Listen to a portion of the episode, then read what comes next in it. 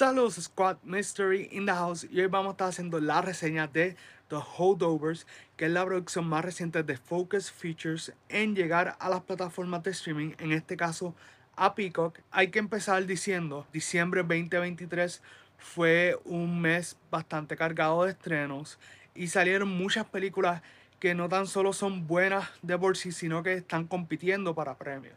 Y The Holdovers no se queda atrás en eso, porque además de ya haber ganado algunos premios, en específico los más reconocidos hasta el momento de la publicación de este video, pues los son los Golden Globe Awards. Así que vamos a estar hablando de esta película y porque me parece que es una película muy importante que veamos. La película dirigida por Alexander Payne, que es mejor conocido por su cinta Sideways. La película es escrita por David Hemmingson y aunque esta es su primera película, hay que destacar que él lleva más de dos décadas trabajando en televisión. Pasando al elenco, tenemos a Paul Giamatti, que es nuestro protagonista, tenemos a Davin Joy Randolph y a Dominic César.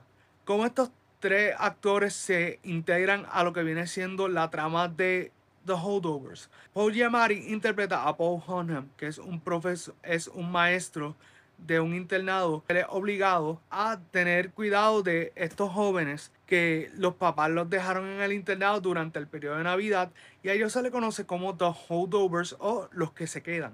¿Qué sucede? Paul Hunnam no quiere estar con ellos, él es un profesor malhumorado. Cabe destacar que esta película también es ambientada en la década de los 70 en Nueva Inglaterra. Así que no hay como que muchas opciones para qué hacer en Navidad.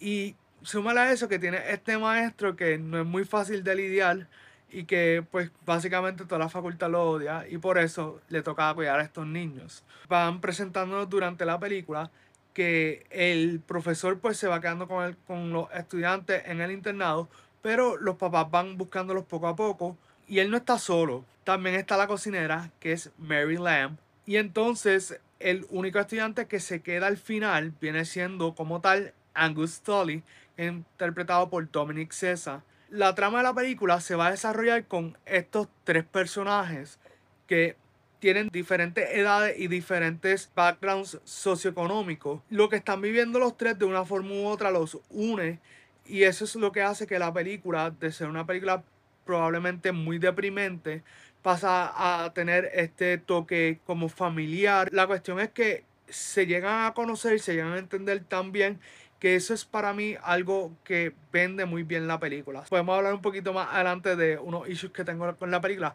pero en general la historia es muy buena, las actuaciones son excelentes. Y hablando de las actuaciones, Paul Giamatti está haciendo su mejor trabajo desde Big Fat Liar. Y no, no me malinterpreten, él siempre ha hecho buenas actuaciones, incluso cuando le dan papeles que tal vez no son los mejores. Pero volviendo a The Holdovers, él se vive también ese papel que me acordó a un maestro que tuve sustituto en la escuela superior, que era, y bueno, el maestro realmente era peor que, que el personaje de Paul, pero en esencia era como verlo a él. Mary, que es la cocinera interpretada por Davin, ella es excelente. Hay varias escenas que ¿verdad? me conmovieron un montón. Ella dentro de todo su personaje tiene unas dificultades que va atravesando durante la película que me parecen sumamente importantes. Estoy bien contento como desarrollan el personaje de ella. En el caso de Angus, que es interpretado por Dominic, este es su primer papel en cine. Si buscan la biografía, sale que esta es su primera película.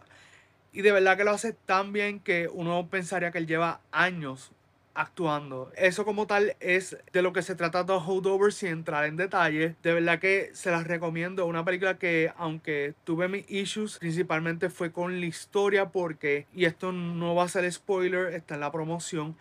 En un momento dado, los tres personajes protagónicos van a una fiesta de Navidad. La fiesta está brutal. Todo, todo ese montaje, todo como desarrollan la escena ah, dentro de esa fiesta están chévere pero después hay un lapso de tiempo en la película, luego de la fiesta, hasta otro momento importante que yo incluso diría climático dentro de la historia, para mí se sintió un poco lento, incluso me sentía aburrido, porque la película de por sí es lenta y no tengo problema con eso, como la historia es buena, no tengo problema con eso, eso es como tal mi única crítica. Así que eh, vamos con la puntuación, que es lo que ustedes quieren saber. Para mí, The Holdovers es un 8 de 10.